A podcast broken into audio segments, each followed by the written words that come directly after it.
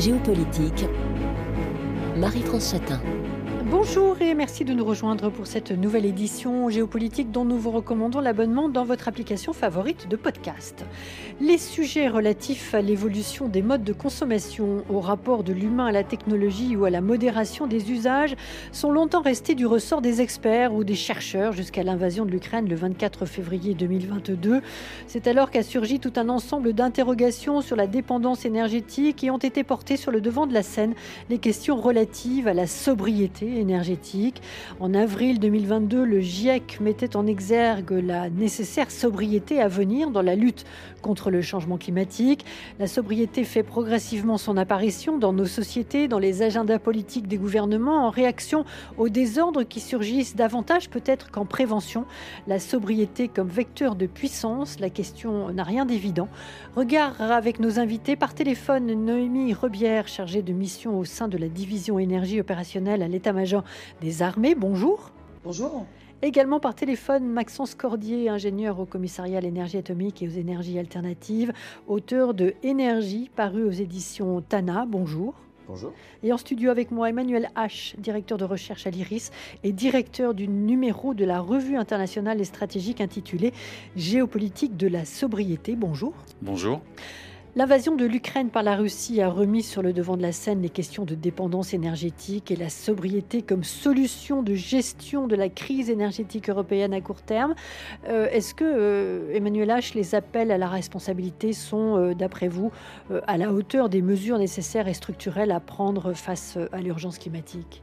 Alors, ils ne sont pas forcément à la hauteur, ils constituent un, premier, j'allais dire, un premier geste auprès, auprès des, consommateurs, mais au regard des, euh, difficultés et, surtout des, défis, euh, le défi climatique bien évidemment, au, regard du défi qu'il va falloir laisser notamment dans le sous-sol plus de 60% des réserves de pétrole et de gaz, 90% du charbon, au regard également de l'extraction minière actuelle au niveau mondial. Hein, on extrait quasiment 100 milliards de tonnes de différents types de minerais dans le sous-sol, euh, ces gestes, euh, ce recours à des gestes individuels n'est pas assez euh, n'est pas assez fort et surtout, il constitue surtout une, une réaction face à un événement mmh. géopolitique, l'invasion de l'Ukraine, plutôt qu'une construction d'un peut-être vecteur de puissance qui pourrait se constituer autour de la sobriété. Mmh.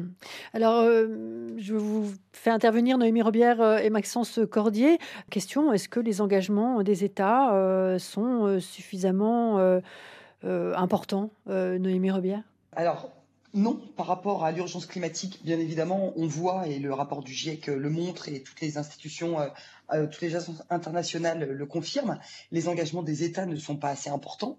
Euh, mais on sent que là, avec la crise énergétique euh, qu'on a vécue cet hiver, hein, notamment en Europe, il y a une prise en compte de la nécessité de mettre en œuvre de la sobriété mmh. qu'il n'y avait pas auparavant.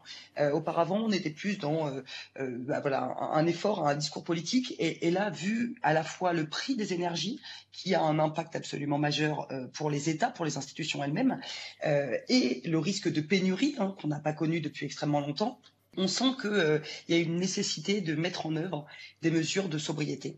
Maxence Cordier. Oui, tout à fait. Je suis tout à fait d'accord avec ce qui vient d'être dit. En fait, euh, la crise énergétique actuelle nous rappelle d'une certaine manière à l'ordre.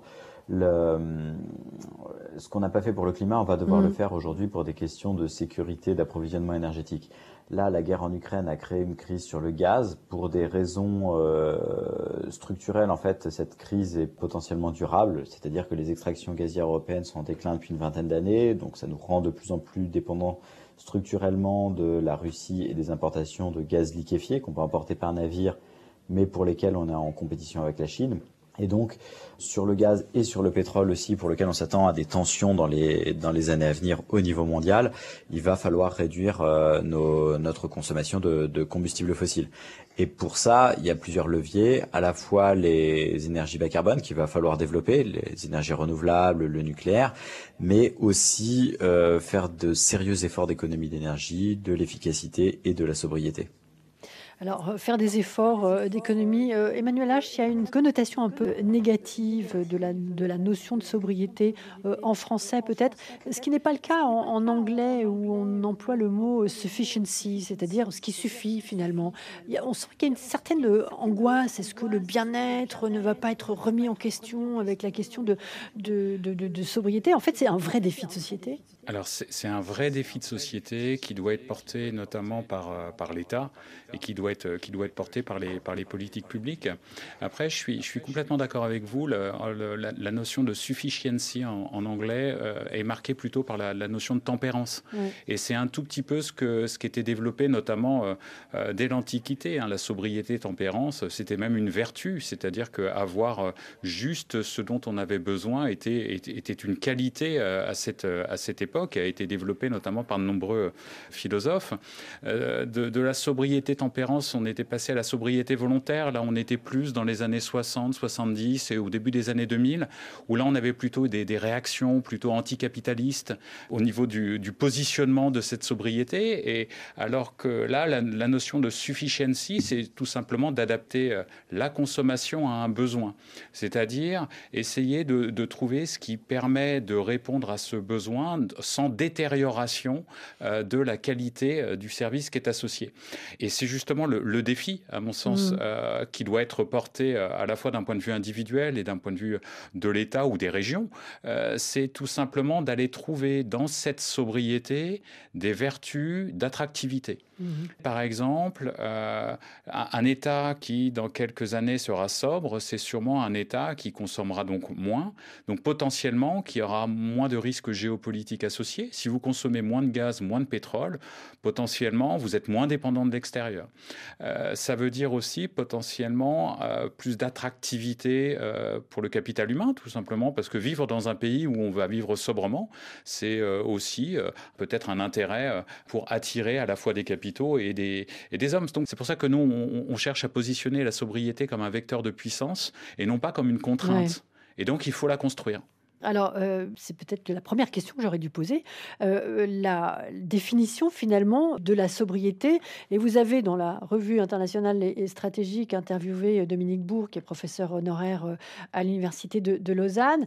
et elle déplore que, et elle a raison, nous avons finalement construit, dit-elle, une civilisation de l'ubris qui a la transgression des limites comme euh, moteur. Euh, Noémie Rebière, si on devait définir la sobriété, euh, c'est précisément mettre des limites là où on n'en mettait plus. Tout à fait. C'est effectivement Dominique Bourg le définit extrêmement bien et soulève cette question des limites qui est très intéressante. En fait, la, sobriété, c'est avant tout, et là je, reviens sur la dimension militaire et, sur les enjeux de défense et sur les enjeux stratégiques, c'est avant tout un levier de résilience c'est-à-dire que moins on va consommer et mieux on va consommer, hein, parce qu'il y a aussi une rationalisation, le fait d'éviter de, le gaspillage énergétique, mmh. mais on peut l'appliquer à toute ressource.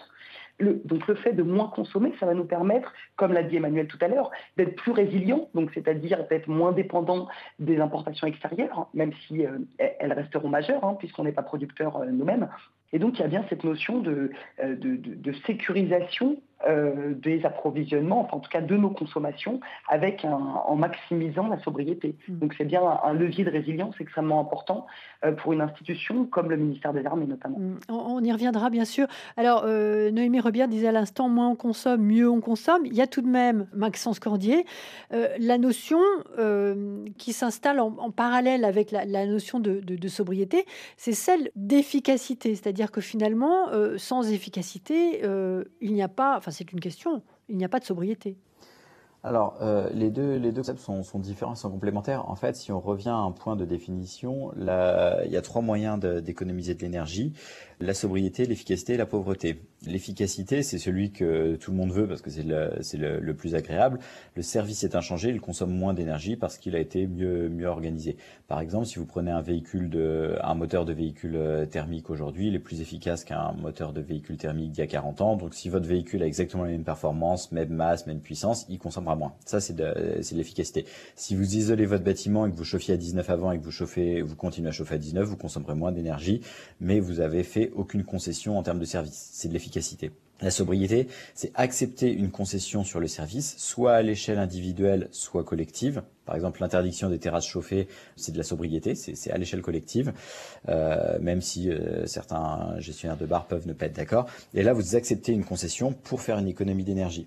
Et le troisième levier, euh, c'est la pauvreté, c'est-à-dire que si vous faites face à une contrainte et que l'économie doit être doit être forcée et que vous n'organisez pas cette économie via, via de la sobriété et de l'efficacité, c'est le marché qui va arbitrer en augmentant le prix de l'énergie. Et donc là, ce sont les consommateurs les plus les plus fragiles qui vont devoir faire l'effort.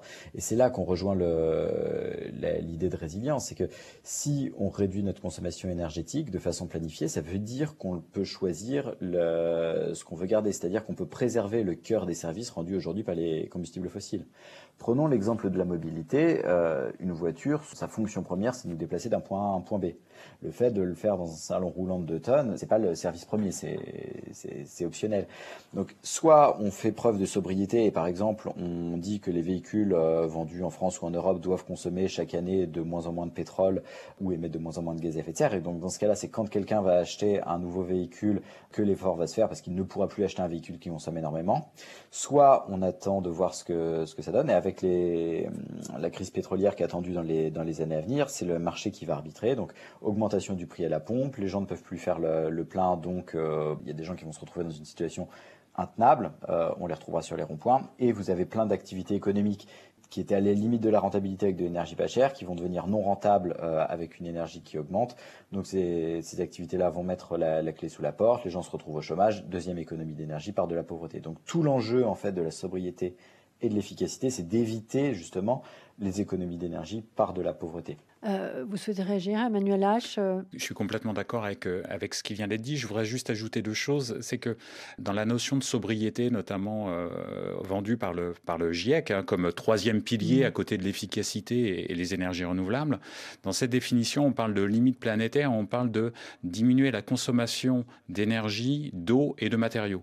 C'est-à-dire que c'est une sobriété qui est encore plus globale que la seule sobriété énergétique. Et ça, c'est fondamental parce que ça va rejoindre mon deuxième point, c'est que on a quand même l'impression que la sobriété est venue d'une problématique géopolitique et qu'elle pourrait repartir après cette problématique géopolitique. Je m'explique.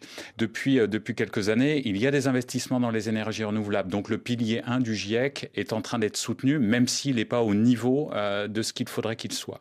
La question de l'efficacité énergétique, elle tout le temps traitée et elle est vue aussi. Pourquoi? Parce qu'on est dans une transition énergétique qui est essentiellement tournée vers du changement technologique ou de la substitution technologique.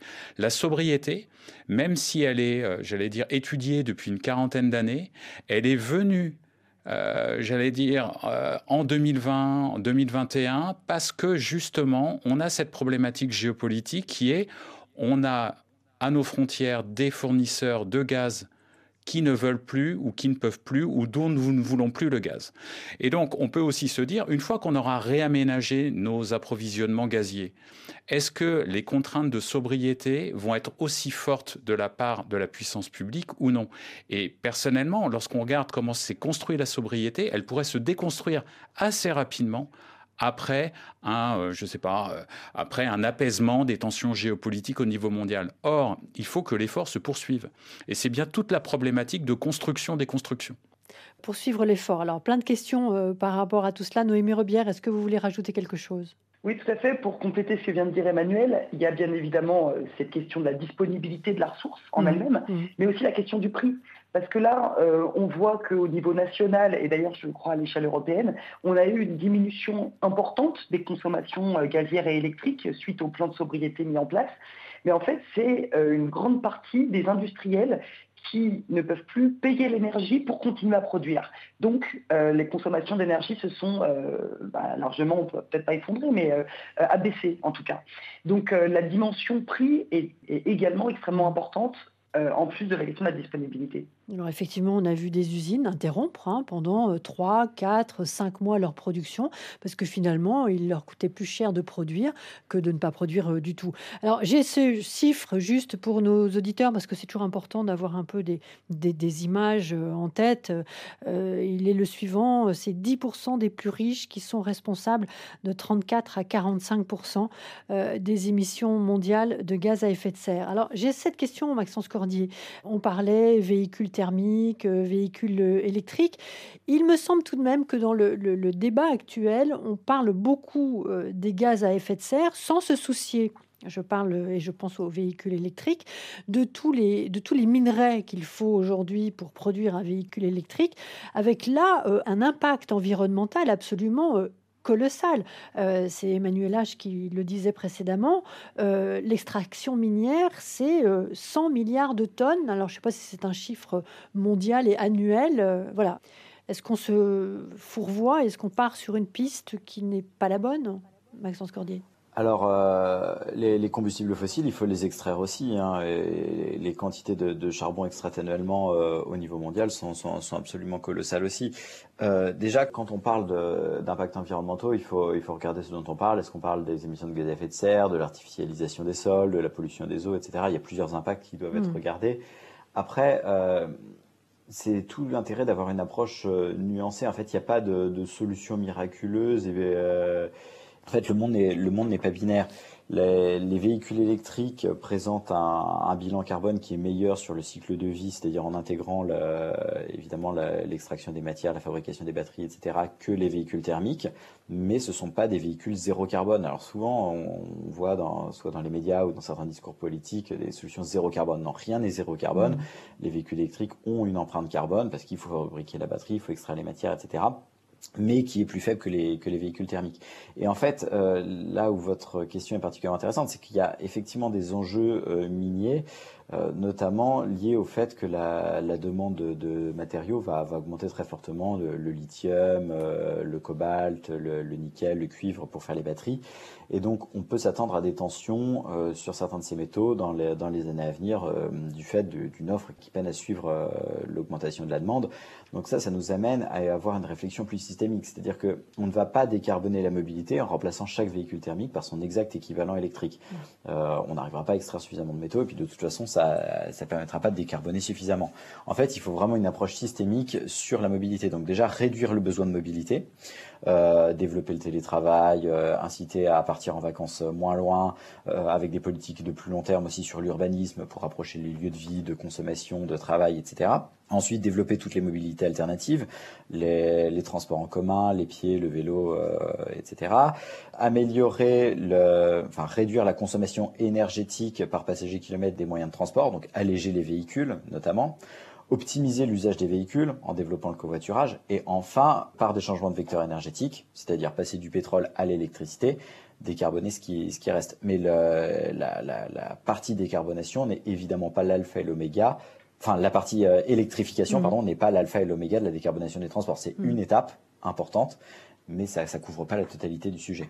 Alors, on abordera dans la deuxième partie de l'émission voilà, ce que ça représente comme enjeu pour la défense militaire. Euh, pour terminer cette première partie, Manuela, je vous propose de, réagir à ce qui a été dit euh, que rajouter Effectivement, il faut avoir une vue très systémique euh, de ces questions, tout simplement parce que, comme l'a dit euh, Maxence Cordier, un véhicule propre, ça n'existe pas. Mmh.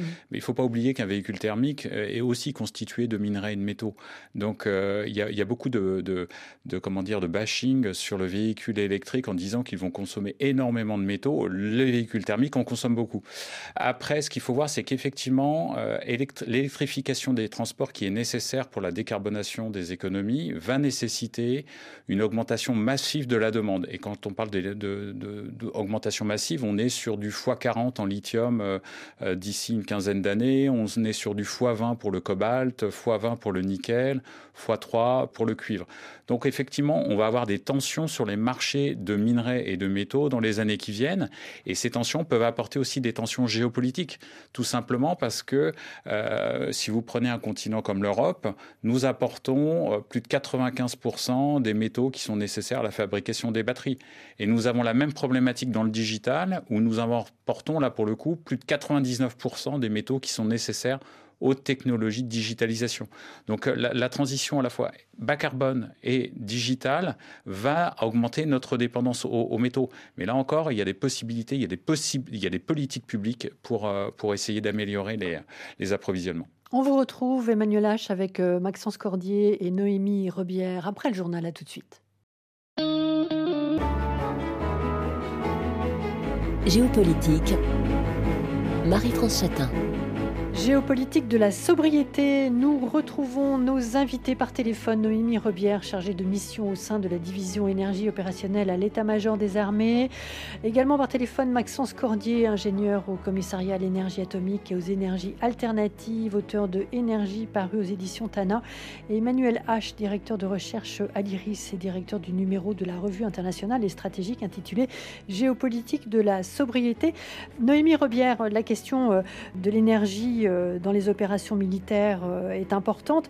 Comment les armées et la France, puisque vous êtes euh, en charge de ce pays et de ce, secteur, comment la France se prépare-t-elle? Comment faire pour être plus sobre dans les armées aujourd'hui et, peut-être aussi plus efficace? Alors, juste hein, pour en rectification, je suis pas réellement en charge au niveau national. Hein. On travaille bien au sein de la division énergie opérationnelle sur les questions énergétiques qui s'appliquent donc au ministère des Armées, donc aux forces armées. Comment est-ce qu'on a pris en compte ces questions et par euh, notamment la rédaction de, stratégies. Hein. donc on a euh, publié une stratégie énergétique de défense en 2020 qui sont issues de travaux antérieurs euh, depuis déjà 2018. Ces questions énergétiques soulèvent des questions au sein des armées. Il y a également la stratégie climat et défense qui a été publiée en 2022. Donc on sent vraiment que ces enjeux-là sont en train de monter et de prendre énormément d'importance euh, pour le ministère des Armées.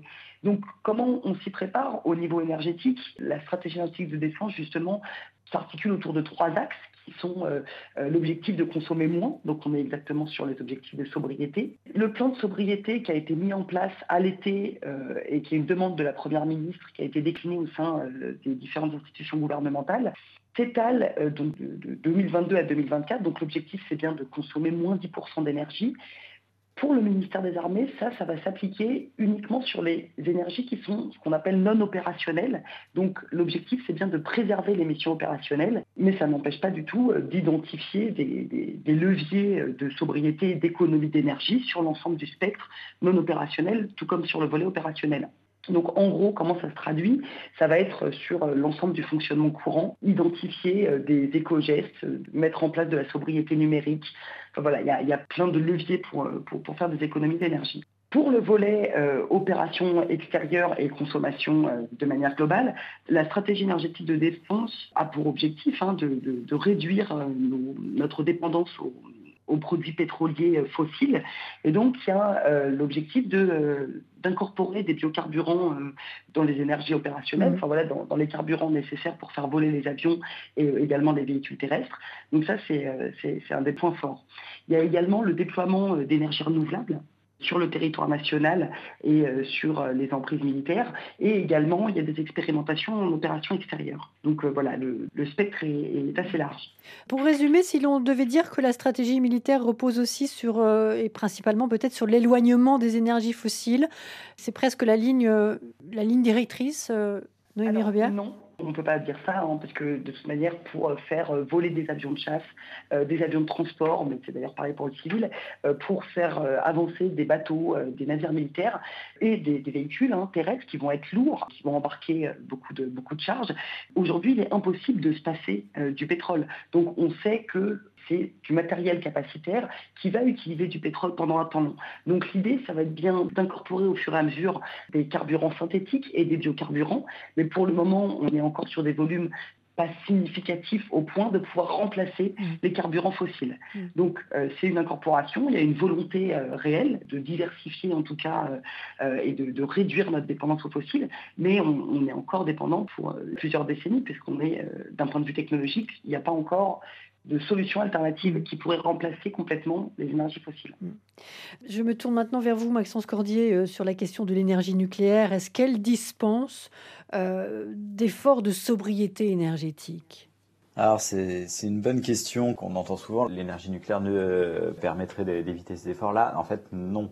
Quand on regarde les scénarios de décarbonation qui ont été présentés notamment par, par RTE, qui est le gestionnaire du réseau de transport d'électricité en France, donc RTE a publié des scénarios d'évolution du bouquet électrique euh, qui sont parmi les, plus aboutis qu'on peut trouver euh, en France. Ces scénarios-là montrent plusieurs choses. Même en prenant des scénarios avec nucléaire, euh, toutes les trajectoires vont être très difficiles à tenir. Quand je parle des trajectoires, c'est à la fois les trajectoires côté demande, Par exemple, RTE suppose une réussite de nos politiques d'isolation des bâtiments. Donc, en 2050, tous les bâtiments en France seraient catégorie A ou B en termes d'efficacité énergétique. Je pense que parmi les auditeurs, bon, vous avez forcément des locataires ou des propriétaires. Ils doivent voir la difficulté qu'on a à atteindre ce niveau d'efficacité. Donc, en 2050, ce sera extrêmement difficile. En fait, c'est très peu probable qu'on ait atteint ce niveau d'efficacité. Donc, la demande énergétique pour se chauffer sera probablement plus élevée que prévu.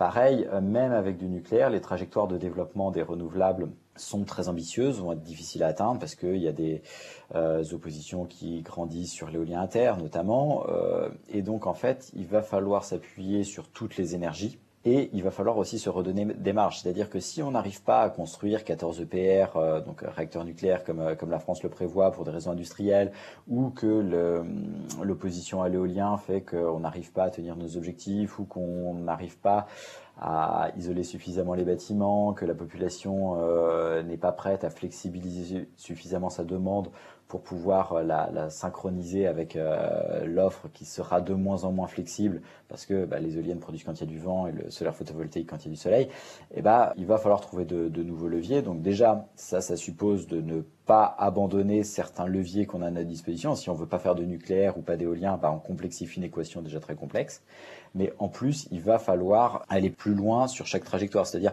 faire autant d'efforts d'efficacité que possible, faire autant d'efforts de sobriété que possible. Et euh, c'est pas parce qu'on va faire énormément d'éolien, énormément de solaire ou énormément de nucléaire que euh, on va pouvoir continuer à, consommer comme avant. Notamment parce que l'électricité, euh, en plus de, de, tout ce que j'ai dit auparavant, l'électricité ne se substitue pas de, de manière euh, directe au, au, pétrole. Et ça, Noémie l'a très bien mm. expliqué tout à l'heure, Noémie Rebière.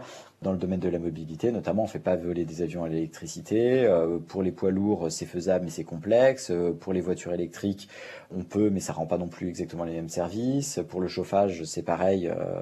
L'électrification est difficile, donc il va falloir, euh, dans tous les cas, faire des efforts, même avec du nucléaire. Mmh.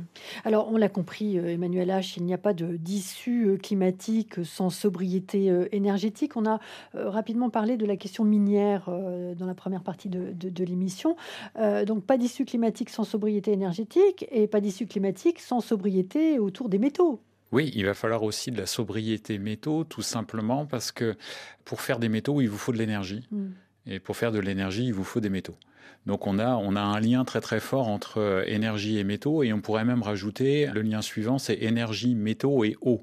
Tout simplement, il vous faut ces trois ingrédients pour sortir de terre des minerais pour après les transformer en métaux et pour que ces métaux rentrent dans des technologies qu'on va appeler technologies euh, bas carbone. Donc on a, j'allais dire, ce, triptyque qui est difficilement euh, dissociable mmh. et bien évidemment la sobriété métaux, elle est, elle est très importante tout simplement parce que en plus la majeure partie de notre consommation de métaux, elle est invisible. C'est-à-dire que vous ne le savez sûrement pas, mais votre téléphone portable qui va peser 200 grammes, il va falloir entre 60 70 et 200 kilos de métaux, enfin de minerais, on va dire, pour, euh, pour le construire, pour finir dans un, euh, dans un petit objet qui pèse 200 grammes. Ça veut dire qu'il y a un processus extractif euh, à, toute, à toute technologie. Alors, ce qu'il faut aussi rajouter, c'est que ce n'est absolument pas ciblé sur les technologies bas carbone ou les technologies digitales. Hein. Le moindre objet, votre cuisine, par exemple, la cuisine moyenne d'un Français doit peser autour de 550 kilos si vous vous additionnez tous les meubles, l'électroménager, et c'est 11 tonnes de matériaux qui ont été euh, excavés euh, de, euh, du, sous-sol. Donc là encore, consommation invisible. Donc ça veut dire quoi? Ça veut dire que l'accent sur la sobriété, il doit déjà être mis sur l'accent sur l'information à notre consommation matériaux, c'est-à-dire rendre un tout petit peu plus visible l'invisible de la matérialité du monde. Et ça, ça veut dire, c'est pas uniquement une, il n'y a pas une solution technologique à ça. Il y a surtout une manière de changer un tout petit peu les représentations que l'on a par rapport à notre environnement et d'un point de vue global, c'est-à-dire voir ce que contiennent les objets et bien, bien comprendre que derrière chaque euh, technologie, il y a de l'énergie, il y a de l'eau et possiblement, il y a des métaux bien évidemment, et possiblement il y a des rivalités systémiques. Parce que tout simplement, euh, il faut, euh, si, on, si on veut élargir un peu et, aller sur, euh, sur les problématiques géopolitiques, nous ne sommes pas les seuls à vouloir faire une technologie bas carbone. Nous ne sommes pas les seuls à avoir envie de digitaliser nos économies, envie ou d'ailleurs besoin, je ne sais pas. Ça veut dire que bah, sur, sur ces marchés de métaux, on a des rivalités systémiques, notamment entre la Chine et les États-Unis, mmh. et on a une Europe au milieu qui cherche à développer tout un plan d'une forme de diplomatie aller, euh, pour aller chercher les métaux. Donc on est avec la question de la sobriété au cœur des enjeux de rivalité des trois ou quatre décennies qui viennent. Mm. Alors la digitalisation euh, des économies, euh, c'est un, c'est un vaste sujet, mais ça permet d'aborder la question du numérique qui en termes de consommation euh, d'énergie est assez impressionnante. J'ai ce chiffre. En 2019, 3,5% des émissions de gaz à effet de serre, eh bien c'était au numérique qu'elle incombait. Chiffre qui depuis, on est en 2023, donc 4 ans, ça a dû prendre des proportions encore euh, particulièrement importante. Je ne sais pas qui souhaite euh, réagir là-dessus, euh, Noémie Rebière ou Maxence Cordier. Oui, je peux dire un mot. Noémie Rebière. Effectivement, le, domaine numérique est un acteur de plus en plus consommateur et émetteur. Il serait bien évidemment intéressant de se poser la question de savoir quel périmètre exactement on a pris. Euh, voilà, est-ce qu'on mm. prend l'ensemble de la construction des ordinateurs sur l'ensemble de leur cycle de vie?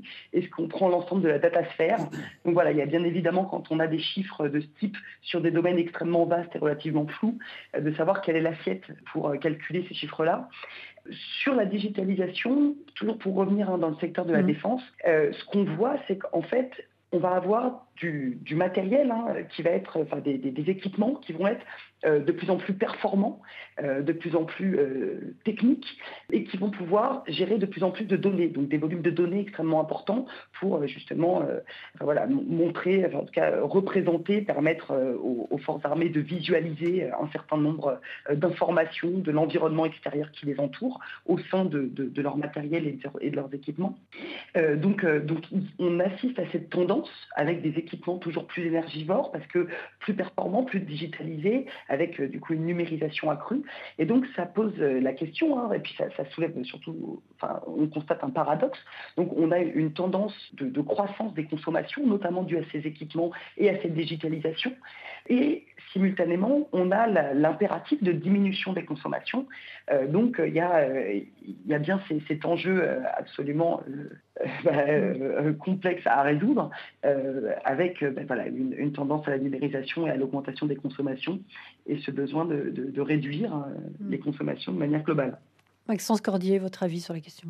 Oui, euh, ce, que souligne Mirevière est extrêmement intéressant. En fait, euh, on a dans le domaine de la défense, les équipements consomment de, de, plus en plus pour offrir plus de performance, plus de sécurité aux, militaires. Et d'un autre côté, on va faire face à...